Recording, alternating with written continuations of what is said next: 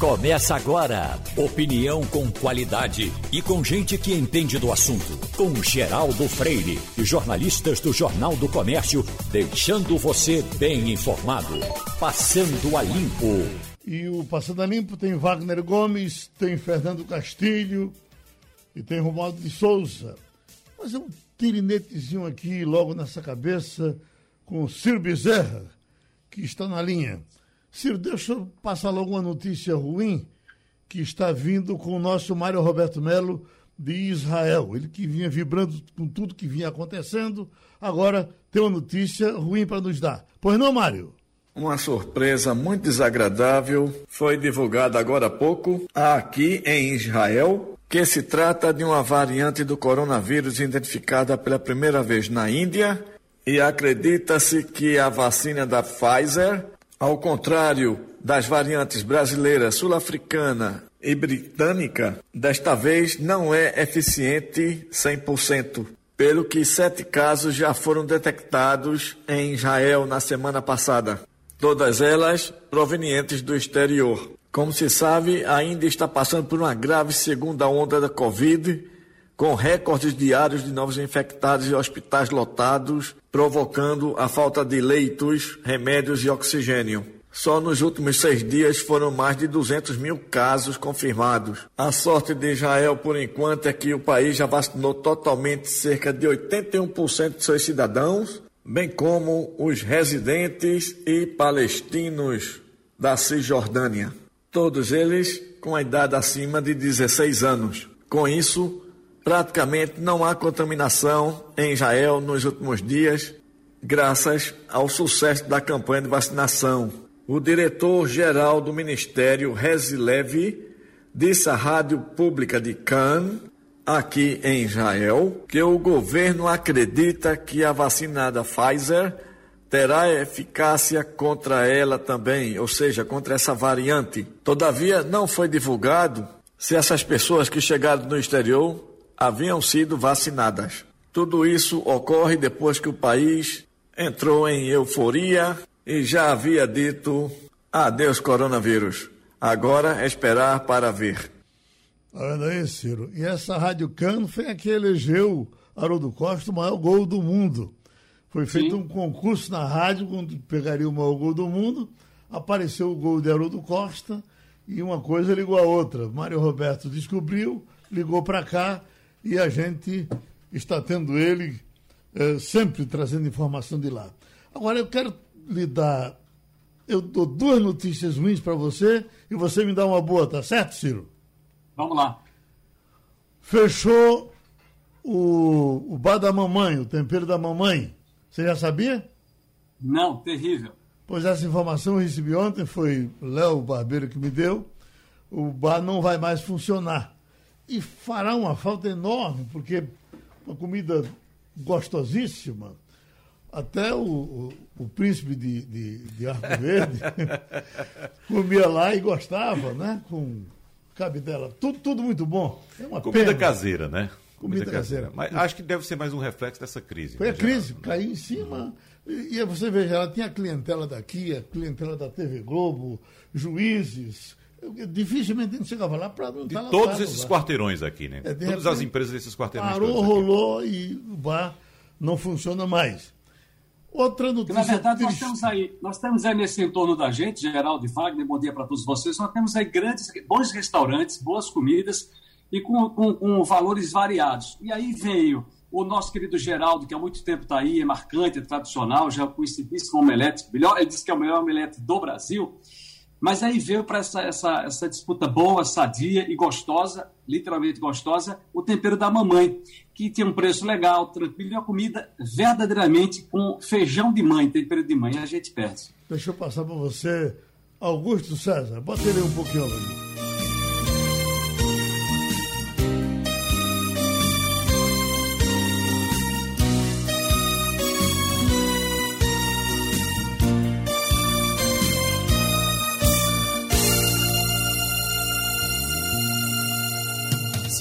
Quer falar de amor, fale suavemente. E quando fizermos amor, faça bem docemente. A notícia triste é que Augusto César está muito doente, está internado, está confirmando se é Covid ou não, mas está internado e com problemas renais, etc. Uma situação delicada. Foi a informação que recebemos. Vamos torcer por ele, tá certo? Certo. Agora. Vamos sim. E a notícia boa que você nos dá, qual é? Eu vou provocar a notícia que a gente vai tratar dela aqui, que é essa possibilidade da gente agora abrir um debate mais amplo, mais interessante, talvez num, num cenário maior que a televisão, rádio, jornal e internet, que é exatamente com relação às pichações, as pichações de Recife, que uhum. vinham sendo provocadas aí em redes sociais, e nós tomamos aí o rumo dessa conversa, dessa prosa, que é muito triste. Nós sabemos que há, uma, há muitos anos, acho que isso nasce nos anos 70, a possibilidade desses jovens da periferia, Geraldo, Wagner, amigos da bancada do Passando a Limpo, ouvintes, de brigarem né, por um espaço. E aí a via do protesto passou a ser, né, na via urbana, a pichação. E a gente tem que não misturar as bolas entre pichadores e grafiteiros. Um trabalha no protesto mas de forma muito uh, uh, com nojo, com feiura, com uma coisa muito, muito desorganizada, que é exatamente a pichação, e que enoja as cidades, que tira a beleza da cidade, dos prédios, logradouros, pontes, enfim. E os outros trabalham com arte, com a coisa mais centrada, mais trabalhada, que são os, são os grafiteiros. Mas mesmo, mesmo, mesmo, graf, mesmo que seja é grafiteiro, é mesmo que seja grafiteiro, ele só pode fazer no meu muro se eu quiser. E você só pode usar seu muro se você autorizar. Eu acho que não dá nem para misturar grafiteiro com pichador, porque também tem isso. O grafiteiro vai fazer de graça no muro? Não, certo. Né? Sem dúvida. Inclusive, inclusive, até essa coisa do grafiteiro, ele é um trabalho feito, inclusive até às vezes pago. É uma coisa, inclusive, coordenada, paga e acertada com o dono do imóvel. Sim. Pode ser de graça ou não, mas uhum. é uma, uma espontânea, um trabalho espontâneo e artístico diferentemente do vandalismo e que é crime a pichação. É, e, e também deve ser crime se o camarada fizer no meu muro o, o melhor desenho do mundo, a cara de Ciro Bezerra, se eu não pedir para fazer. Não, não pode. Isso aí, em hipótese pode, alguma, pode ser feito. Quando mistura, essa, quando mistura o graf, o pessoal de esquerda adora pegar o grafiteiro e botar ele junto do pichador que é para não tomar providência. Mas veja só, o grafite, inclusive, teve o apoio do poder público durante muito tempo, que era uma forma, inclusive, de combater a pichação. Sim. Porque aquele espaço, aquele muro bonitinho que estava lá, era geralmente um muro, um espaço público, por exemplo, uma um área de um viaduto, alguma coisa assim. Então, o poder público utilizava o trabalho do grafiteiro para evitar a ação do pichador. Então, o grafiteiro ia e ocupava aquele espaço daquele muro branquinho. E o pichador não chegava ali. Então, o, o, grafiteiro teve um trabalho importante durante muito tempo nesse sentido, de impedir a ação do pichador. Sim, mas o problema é o seguinte: a cidade está emporcalhada e o nosso Ciro quer nos dar um recado. Se eu quiser denunciar, como é que eu faço, Ciro? Olha, se você quiser denunciar, você tem a delegacia do meio ambiente, Geraldo, porque isso é um crime ambiental. É crime sim, cabe aí fiscalização, sobretudo um processo, e daí vem a penalidade que pode chegar, segundo o delegado que conversou conosco ontem, com a nossa reportagem, com o Michael Carvalho do Povo na TV ontem à noite, ele disse que chega a dois anos. Eu fui dar uma pesquisada e há uma, uma, uma lei que pode chegar a três anos como crime ambiental. Mas aí eu deixo para que os nossos operadores do direito possam falar mais, é, é, é mais expertise sobre isso. Mas é sempre bom a gente colocar isso para o debate aberto para a sociedade. Me permita, Geraldo, para dizer o seguinte: não deixa de ser culturalmente algo marginalizado da periferia. Eu não quero dizer que isso, que ele é aprovado absolutamente. E quando eu falei grafiteiros, que é para a gente não misturar alhos com bugalhos. Por exemplo, no centro do Recife, não sei se vocês conseguem se lembrar, e eu não sei nem estar lá ainda, porque a gente passa tão depressa, a gente vê, mas não enxerga. Ah, nós temos um prédio enorme ali na, na, na, no Carmo, lá em frente à igreja do outro lado, que eu acho até que é uma, uma, uma obra de Portinari refeita ali é colocada ali, clonada ali, pintada ali, que é um trabalho de grafite que, para mim, tornou-se uma marca para mim do centro do Recife. E é bonito. Foi até se desgastando com o tempo. Eu acho que aquilo é da, tempo, da época de Krause, Geraldo e Wagner. Mas aí você passar, por exemplo, nós temos ali o prédio que agora é da OAB, totalmente imundo. Você passar na igreja. Nós mostramos ontem no programa O Povo na TV uma reportagem e o Michael pega, a gente pegou lá uma câmera dessas de segurança os cinco elementos pichando um templo evangélico. Isso é um horror. Isso é uma falta de respeito. E é crime, minha gente. Nós temos aí a briga, por exemplo, dos anos 70 em Nova York, Quem viaja muito, você viaja muito, sabe disso. Nova York, no, no, nos anos 90, foi uma, brega, uma briga, e aí a nossa Fabiana pode falar mais, a Fabíola Góes, aliás, desculpe, pode falar mais, mais sobre isso se quiser, que era exatamente sobre a, a briga do, do tolerância zero. Mas é, é, verdade que você terá um espaço na TV Jornal para o povo fazer essa denúncia, para o povo matar no peito e mostrar as pichações? Você pode fazer essa denúncia também, não só aqui no Recife, mas também pela região metropolitana. Se você tiver pichação, você grava e manda para o nosso WhatsApp, que é o 991680167. 991680167. Esse é o nosso WhatsApp. Eu só queria fazer, me permite, eu sei que o tempo é escasso, é apertado, Demais. mas fazer essa, essa, essa abrangência.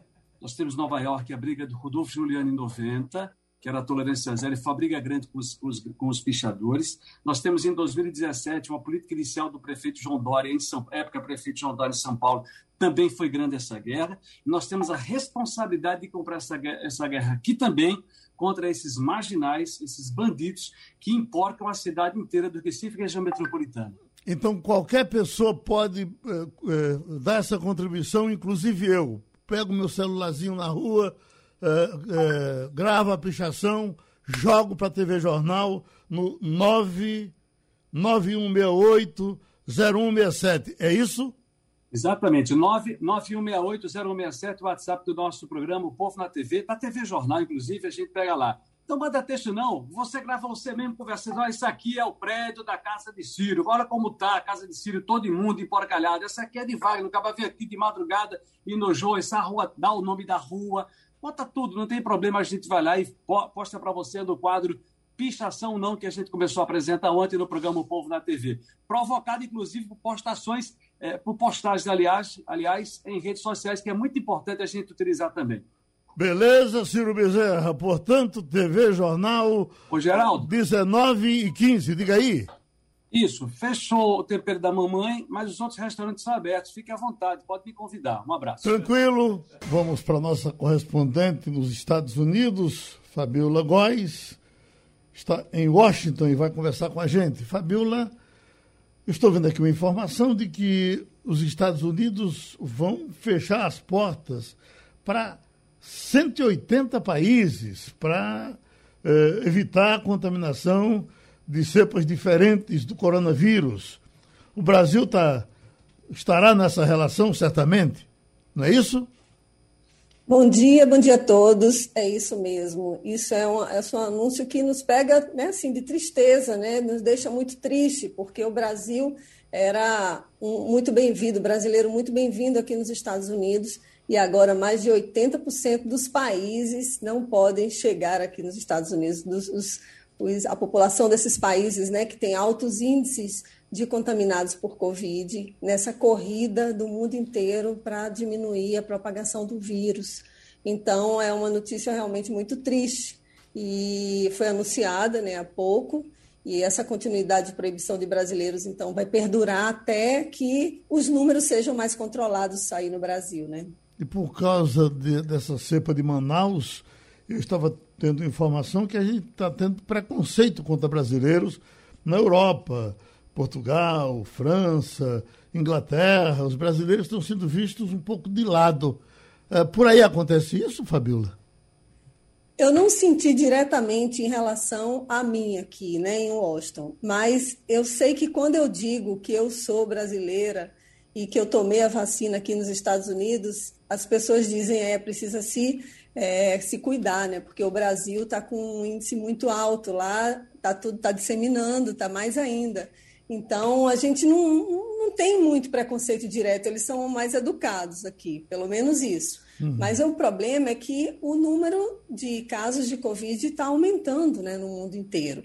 5,2 milhões de casos. O, o, a OMS ontem divulgou esses dados, muito porque a Índia está com números descontrolados na última semana, mais de um milhão e meio de casos só na Índia. Então, isso aumentou o número de registros no ano. Então, a semana passada foi a pior semana desde o início da pandemia. Então, é uma situação que realmente deixa todo mundo muito preocupado.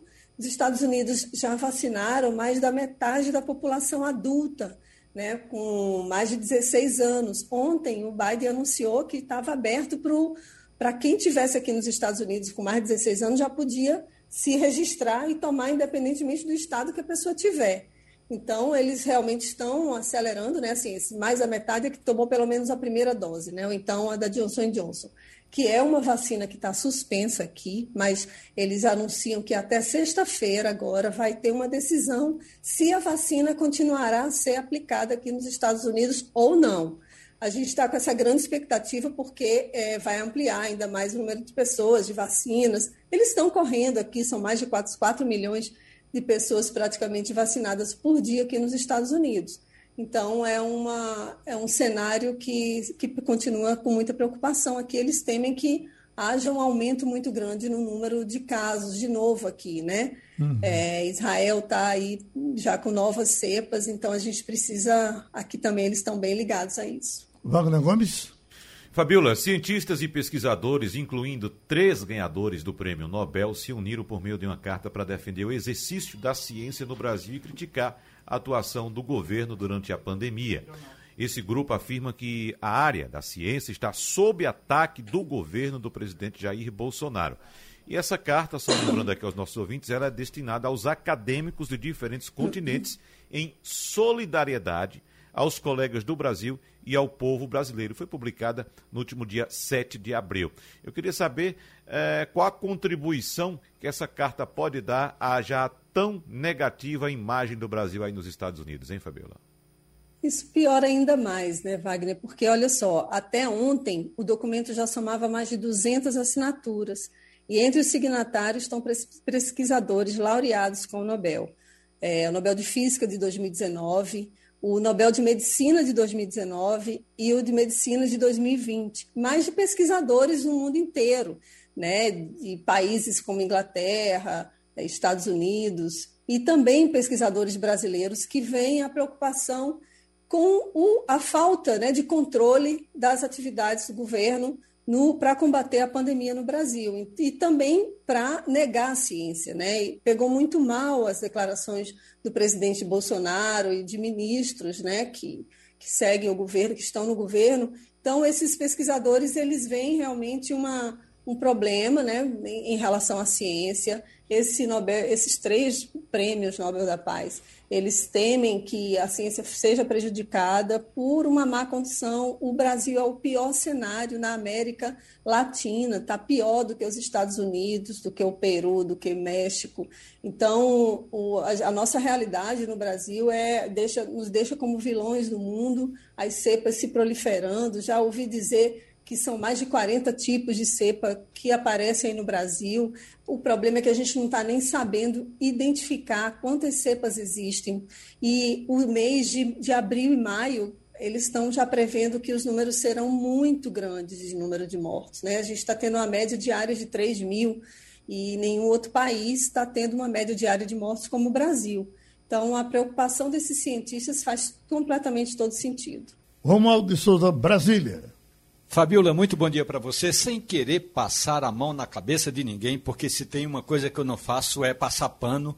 Mas se tem uma questão de xenofobia, dizer que o vírus do coronavírus é um vírus chinês, por que, que fica falando o tempo todo na cepa de Manaus? Eu acho que o importante agora é dizer que onde houve transmissão dessa chamada cepa de Manaus, é porque houve, de fato, movimentação de pessoas gente que veio, gente que saiu. Portanto, eu acho que o importante agora é que o governo brasileiro tome à frente a defesa é, da, da soberania nacional, é, reconhecer que foi negligente. A CPI está aí para mostrar que, de fato, houve negligência da parte do Estado brasileiro, mas que o Brasil já deveria estar fazendo gestões para conseguir vacinas. Eu gostaria de saber aí essa história aí, que aliás ontem foi levantada com muita propriedade numa audiência pública no Senado pela senadora, senadora Cátia Abreu, Fabiola, que é com relação à aquisição de, de, de vacinas da Johnson Johnson. Temos, de fato, uma novidade boa para falar nesse quesito, Fabiola?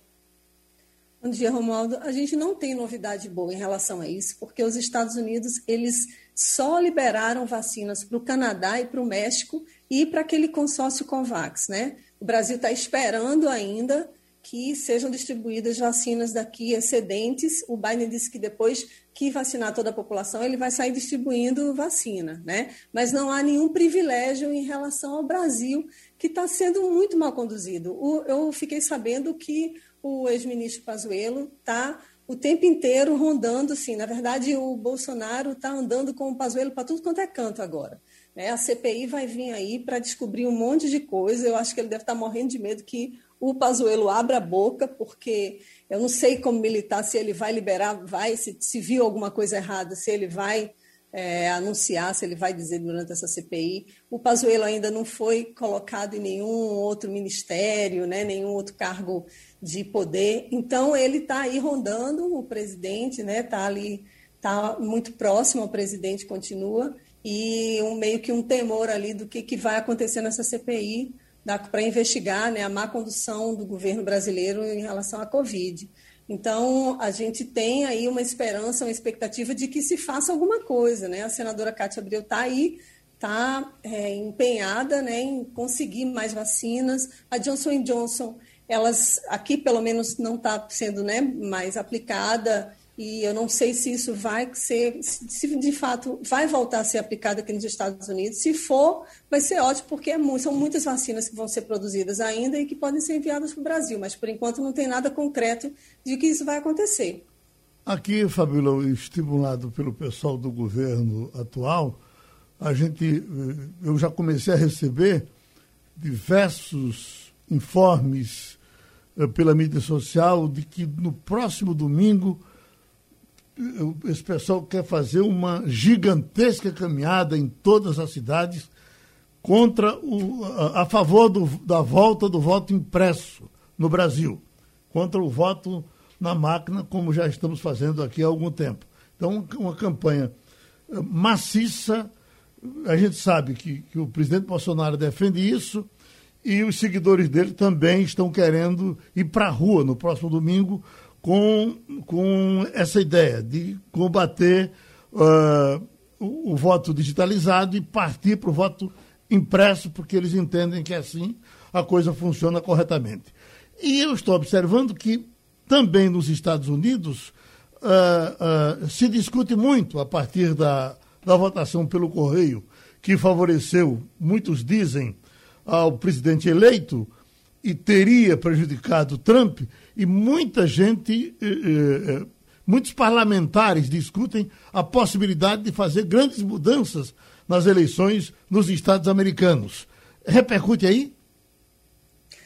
Olha, repercute aqui porque isso é um retrocesso, né? O Brasil, ele é uma referência nesse voto digital. Né? O Brasil exporta urnas eletrônicas para vários países. Aqui nos Estados Unidos, essa cédula de papel, a gente viu, demora muito para ser apurada dois meses para apurar uma eleição. O voto aqui é muito complexo, são vários distritos, várias nuances, então seria um retrocesso. Aqui tem essa conversa né, de de que favoreceu o Biden, esses votos em essas cédulas, mas olha, foram feitas várias acusações, várias apurações, acusaram que haveria fraude, né? O Trump acusou que haveria fraude na Geórgia, em outros estados, e não foi configurado nenhum tipo de fraude.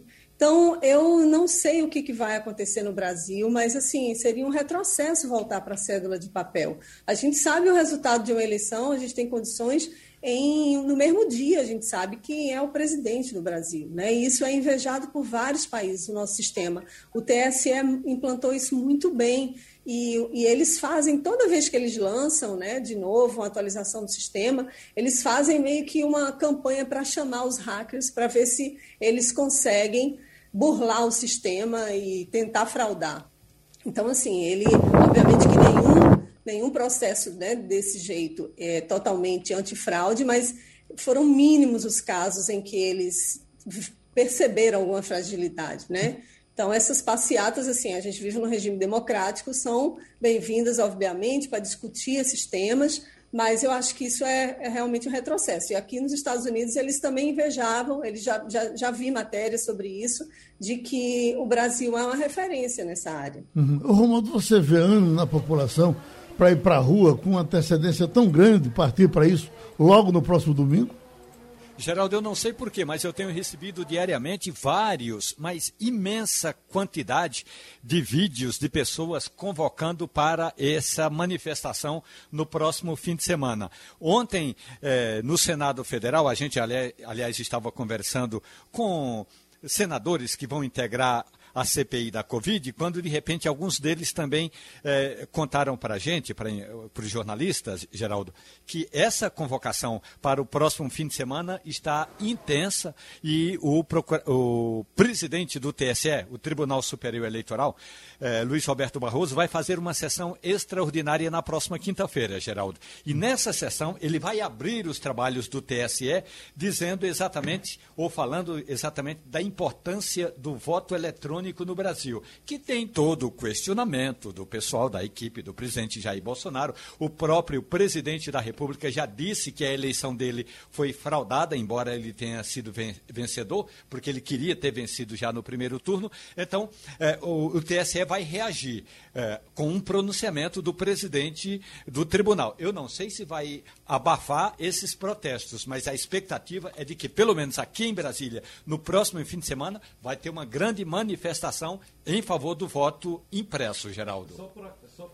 Só para contextualizar, Geraldo, em todo o mundo, 35 países utilizam urnas eletrônicas para captação e apuração de votos. Esse levantamento foi feito pelo Instituto Internacional para a Democracia e Assistência Eleitoral, que é sediado em Estocolmo, na Suécia. E essa lista de nações democráticas inclui países como Suíça, Canadá, Austrália e Estados Unidos também. Só que nesse caso, como sabemos, a eleição nos Estados Unidos ela é estadualizada. Então cada estado faz a eleição. Então alguns estados utilizam nos Estados Unidos urnas eletrônicas. Os problemas que tivemos nos Estados Unidos na eleição passada foram causados exatamente por causa do voto no papel. Então quem quer fraudar a eleição no, no, no, em qualquer lugar defende o voto no papel, porque a única forma de fraudar a eleição, de fato, é no voto no papel. Só completando aqui a lista, na América Latina, México e Peru também usam urnas eletrônicas. Na Ásia, Japão e Coreia do Sul. E também a Índia já utiliza. A Índia, que inclusive é a maior democracia do mundo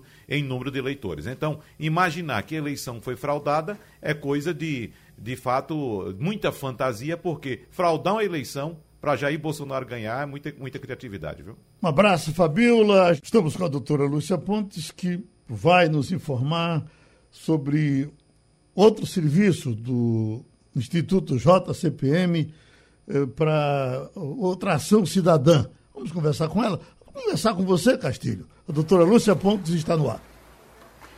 Bom dia, Lúcia. Bom dia, ouvintes. Bom dia, companheiros. Bom dia, ouvintes. É, eu queria que a senhora falasse um pouco mais desse trabalho, né, que vai ser aí, porque o Instituto JCPM começa abrindo é, essas doações, mas é sempre bom dizer que outras pessoas também podem fazer a mesma coisa. O Instituto quer apenas começar a incentivar isso. Bom dia, Castilho, Geraldo, os ouvintes.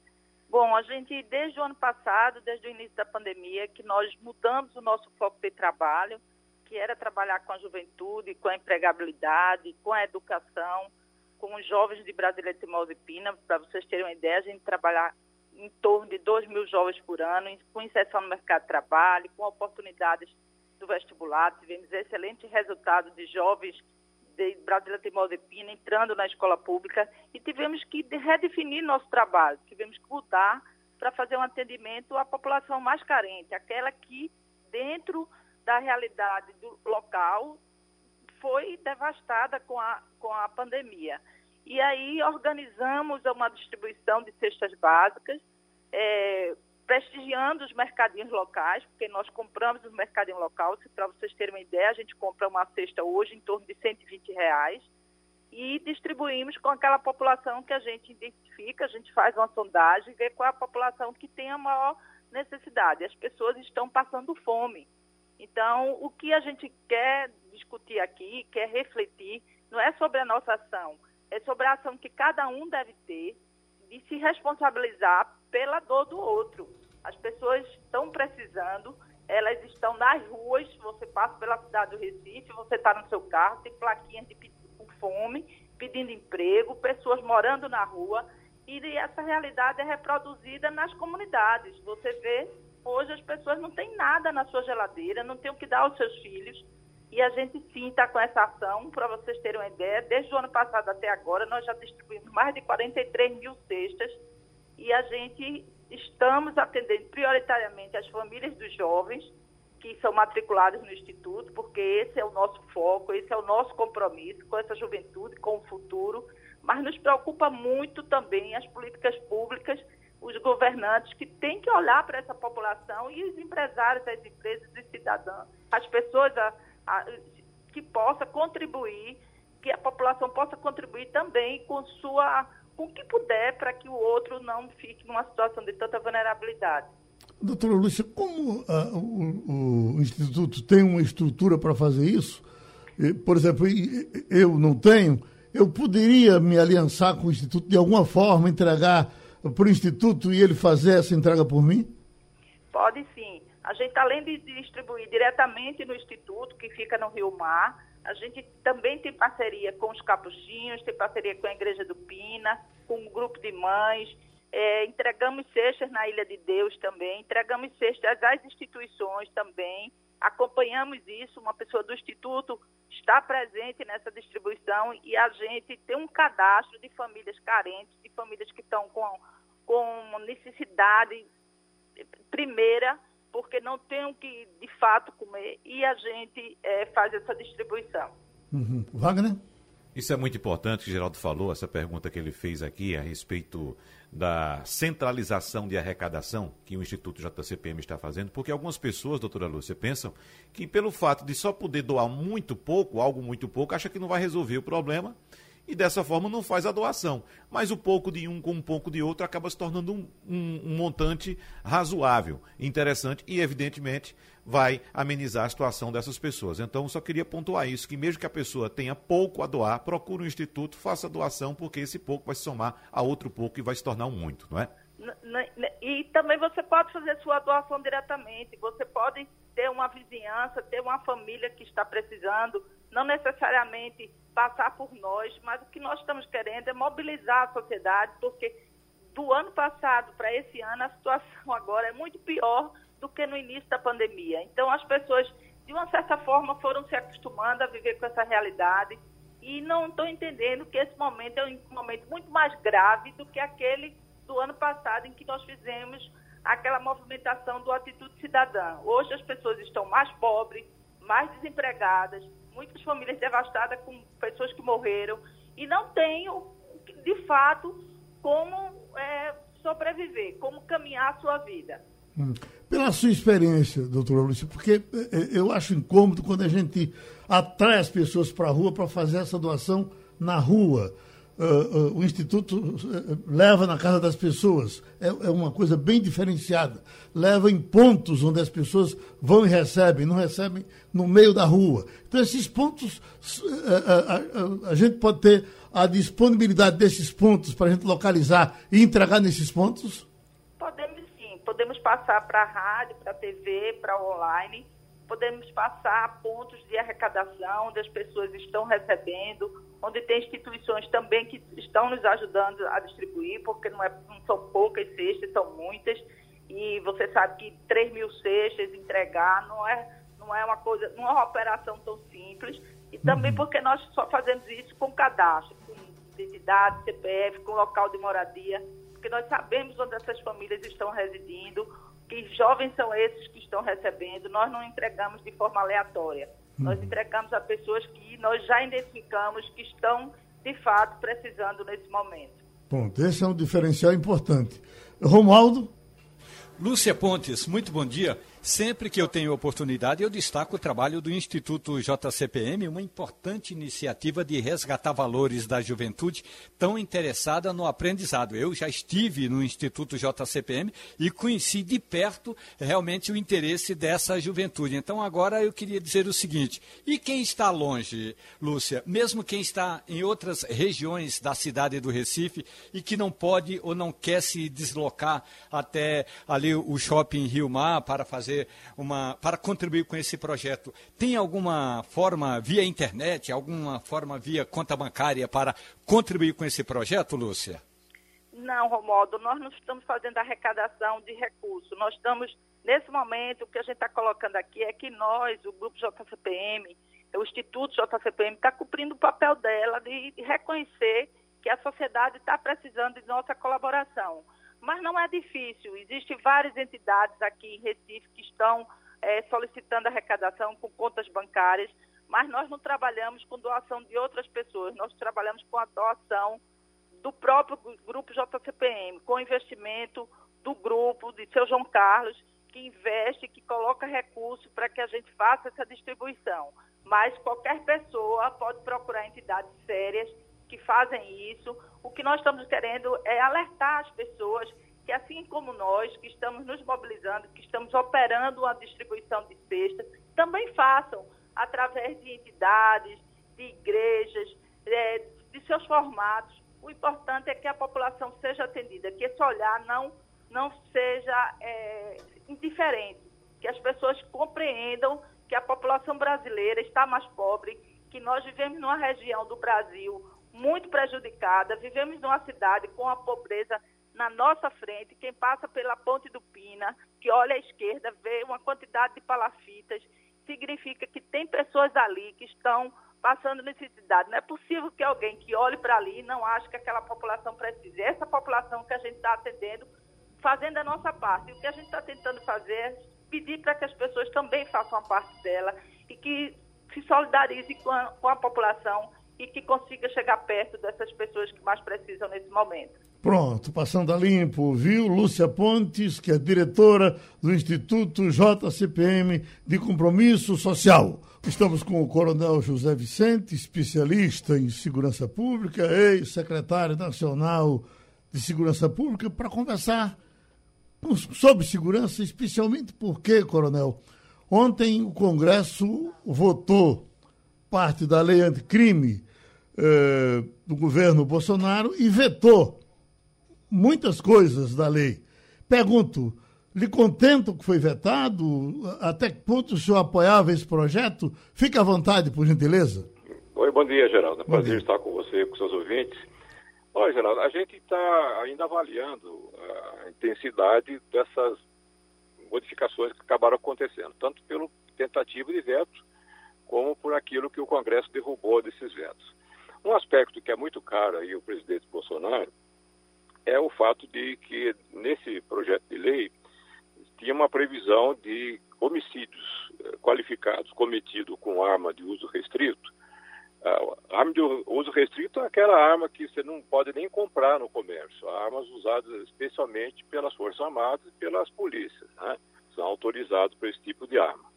Algumas pistolas, um fuzil, por exemplo, mas no cometimento de um crime, a previsão dessa, do projeto que o, o Bolsonaro acabou vetando era praticamente é, duplicar a pena. A pena prevista anteriormente para esse tipo de crime era de 6 a 20 anos.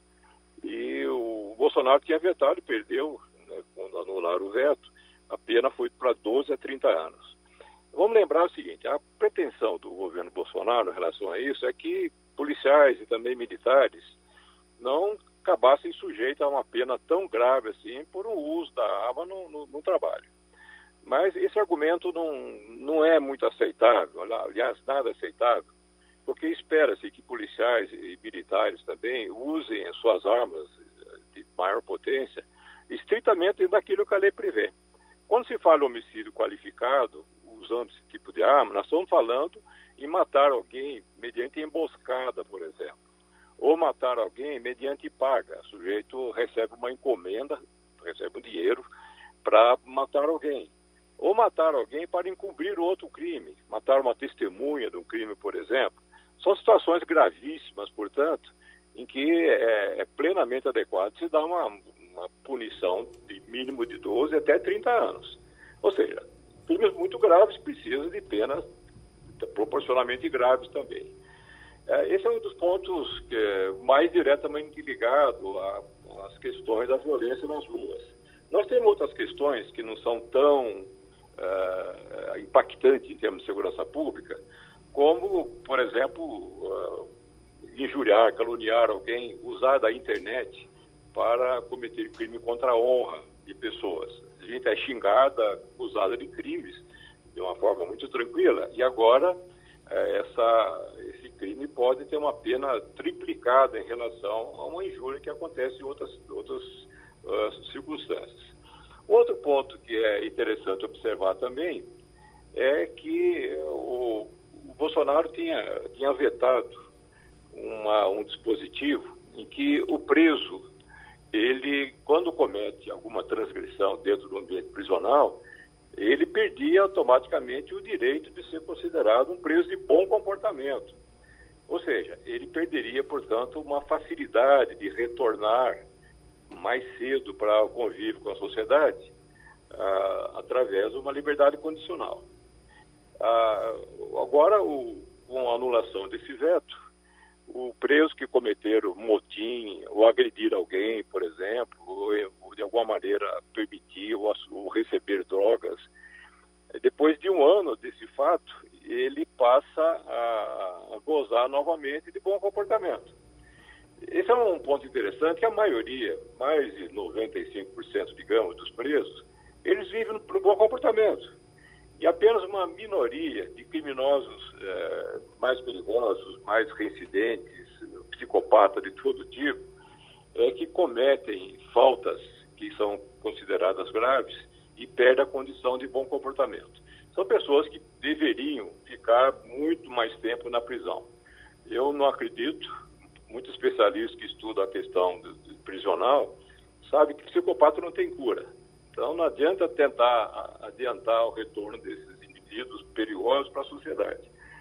Essas são algumas das, das, principais. Uma delas também diz que é, dessa condição de que o, o réu possa utilizar gravação é, feita de uma outra pessoa que esteve conversando com ele, por exemplo, é, para sua defesa ele pode, mas a polícia só pode fazer gravação uh, de, do ambiente, vamos dar um suspeito de crimes, por exemplo, com autorização da justiça.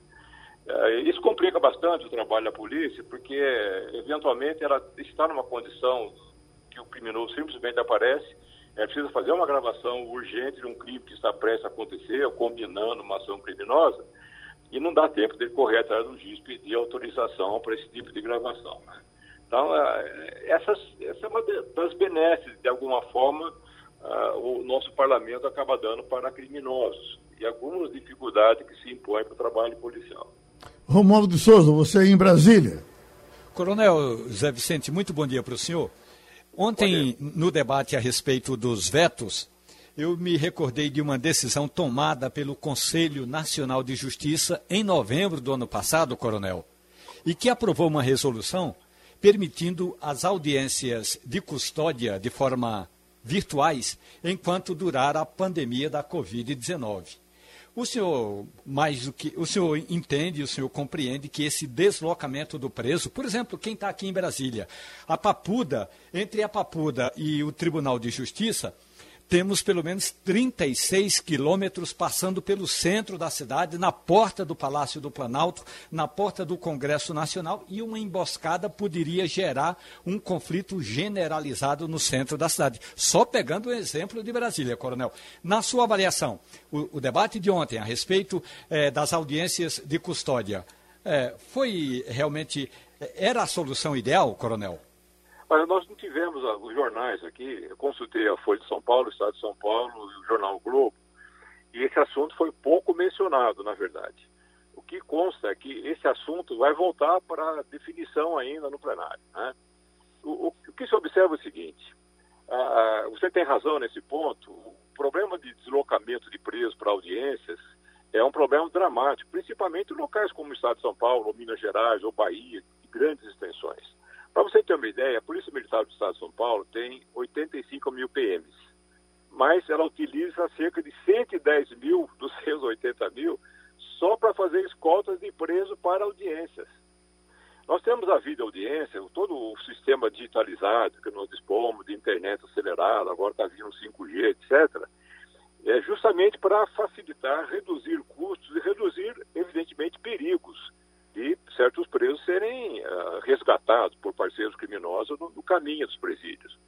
Uh, não há por que se restringir o uso da audiência virtual, que ela já está há quase 20 anos sendo uh, bem sucedida na, na, nas aplicações que, que acontecem. E com uma vantagem muito grande, que ela acaba beneficiando não só o trabalho policial, beneficia o próprio preso. Porque muitos presos que estão em presídios distantes, eles ficam aguardando meses por uma audiência requerida pela, pela própria defesa, e isso não se consegue pela dificuldade de se articular um programa de escoltas para eles. Então, é, essa é uma vantagem muito grande. Há equipamentos bem desenvolvidos. A audiência pode ser totalmente gravada com as imagens, pode dar zoom no olho do, do, do, do, do indiciado ali, do preso. Uh, então, não há nenhum malefício, a não ser uma argumentação tola de, de, de, de defesa, de, OAB geralmente, que acha que a audiência pessoal ela tem mais significado uh, para o benefício do réu, etc, etc. Não se pode render a essa realidade de que presos uh, precisam, assim como a polícia, de agilidade no atendimento de qualquer tipo. Wagner Gomes? Coronel José Vicente, o presidente Jair Bolsonaro, ele havia vetado o dispositivo que considera homicídio qualificado aquele cometido com o uso de arma de fogo de uso restrito ou proibido. Essa era uma reivindicação, inclusive, de agentes de segurança, que temiam ser condenados por usarem armas no exercício de suas funções. Porém, o legislador, nesse caso aqui, teve a intenção de coibir o tráfico de armas oficiais e reduzir o acesso de criminosos a esses armamentos. Qual a posição do senhor em relação a esse, esse dispositivo? Olha, os policiais não, não têm nada o que temer em relação a qualquer eh, situação deles na justiça por ter matado alguém no exercício do seu trabalho. Um trabalho bem feito, de policiais bem treinados, cria uma situação do policial não ter o que temer da lei. Aliás, ele já pode ser condenado por homicídio, independentemente de ser qualificado ou não, por matar alguém sem as condições previstas nos nossos códigos aí de legítima defesa. Né? Então, para os policiais e para militares que atuem eventualmente com o uso dessas armas poderosas, isso não é problema se eles estiverem atuando corretamente. Então, não é a questão de isso simplesmente inibir o tráfico dessas armas, que elas vão continuar vindo, porque nossas fronteiras são imensas e vulneráveis. Isso uh, apenas dá um direcionamento para aqueles que, de alguma maneira, se apoderam dessas armas proibidas e cometem crimes com elas. Ou seja, para esses bandidos que cometem crime uh, impossibilitando a defesa da vítima ou por, que estão sendo pagos por isso, eles precisam ter realmente grandes penas os grandes imperadores das grandes democracias, como o caso dos Estados Unidos, eles cometem crimes graves, são condenados a 30 anos, muitas vezes em, em, celas isoladas, e sem progressão de pena. Aqui uh, há uma, uma tendência de, de, ter muito dó do predador. Esse é um, um dos poucos casos em que se agrava efetivamente a, a ações violentas e criminosas. Coronel José Vicente, o Rio de Janeiro, o que é que acontece com o Rio de Janeiro? E agora mesmo sai uma relação uh, de um tempo para cá, 100 crianças foram atingidas por balas perdidas, inclusive a grande maioria com envolvimento de policiais. O que é que o Rio de Janeiro faz de tão diferente? Olha, é curioso, né, porque aqui em São Paulo nós temos uma cidade que é o dobro, em termos de capital, da, da cidade do Rio de Janeiro. Nós temos polícias grandes, nós temos aqui na, na região metropolitana mais de mil favelas, e nós não temos, acho que, nenhum registro de, de criança que foi ferida ou morta por, por uma bala perdida.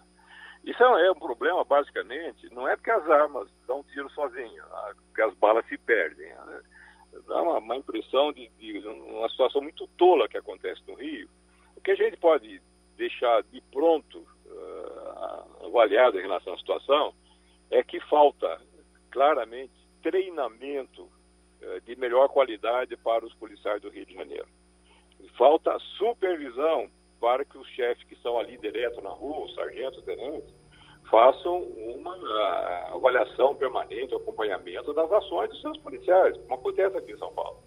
Uhum. Porque é inadmissível que entrem tropas em comunidades onde tiros podem acertar pessoas. Se pode acertar pessoas, há que redobrar o cuidado ou simplesmente uh, não fazer a operação desse tipo. Eu costumo dizer, e não abro mão desse pensamento, um inocente morto, ele não vale a prisão ou morte de 10 mil bandidos. Não se pode admitir que isso sejam meras, uh, meros efeitos colaterais da ação contra o crime. Alguma coisa muito ruim está acontecendo. Uh, o Ministério Público tem uma função importantíssima de controle externo das polícias, deveria estar atuando uh, nas ações, na preparação, na inteligência, no treinamento da, das polícias civil e militar do Rio, principalmente da PM, que está mais diretamente nas ações de rua. Bom, eu sei que o senhor está, inclusive, no meio de uma aula, mas uma palavrinha de Fernando Castilho, pois não, Castilho? Coronel, bom dia. É, bom dia o senhor estuda isso, pesquisa isso, eu acompanho seu trabalho. Eu queria que o senhor, talvez, para encerrar essa conversa nossa, fizesse um pequeno balanço é, desse conjunto de leis que foi aprovada no governo Bolsonaro em direção da compra de armas. A sensação que o cidadão que está razoavelmente informado, que acompanha isso, é que você está armando a população e não necessariamente pessoas que têm que participam de clubes, que têm algum tipo de especial, de, de, de licença, mas uma compra generalizada, indiscriminada, sem qualquer controle do exército que havia. A gente pode afirmar que está no caminho de que a população brasileira, de grupos da população brasileira, estão se armando não. Porque veja o seguinte, nós temos cerca de 15 milhões de armas, se todo o pessoal que quer comprar e tem dinheiro, a arma custa muito caro, é, se todo mundo, esse pessoal comprar, não vamos chegar nem a 10% da população. 90% não tem dinheiro e não tem intenção de comprar. Então não, não vamos armar a população toda como se imagina. De qualquer maneira, a gente sabe que quanto mais armas entram na mão da população, mais armas acabarão sendo desviadas né, ao longo do tempo por furtado, roubado, extraviadas, perdidas, etc. E essas armas vão engrossar o arsenal de armas que os bandidos terão para agredir a sociedade. Isso no Brasil, não adianta comparar com a Suíça ou os Estados Unidos, no Brasil assim acontece. Quanto mais armas compra, mais armas vão acabar armando a mão de criminosos. Além disso, mesmo as tais pessoas de bem, é, é complicado achar alguma pessoa de bem, elas também, com o uso facilitado, o porte facilitado de armas, elas podem acabar é, cometendo atos violentos e matar pessoas. Eu vou só lembrar a vocês, foi até num programa com, anterior que eu conversei com vocês, eu preciso encerrar daqui a pouco, tem da aula na academia da PM, é, nós tivemos dois policiais, né? aí na Praia da Boa Viagem, num bar, o major da PM e o policial penal que estava lá tomando cerveja foram armados para o bar, não estavam de serviço, obviamente, e deu um bate-boca, puxaram suas armas, começaram a atirar e mataram, se não me engano, duas pessoas, feriram mais umas quatro pessoas aí. Ou seja, pessoas de bem, armadas, num local impróprio, ainda tomando cerveja, nós temos aí a receita séria para tragédias é, contínuas, né, seguidas na sociedade brasileira. Isso, a arma, ela precisa de muito controle, porque senão, com descontrole, nós vamos ter a violência, que já não é pequena no Brasil, bastante aumentada. Né? Pronto, Coronel, deseja uma boa aula para o senhor, continue no seu serviço, muito obrigado. Foi mais uma contribuição do Coronel José Vicente com a gente aqui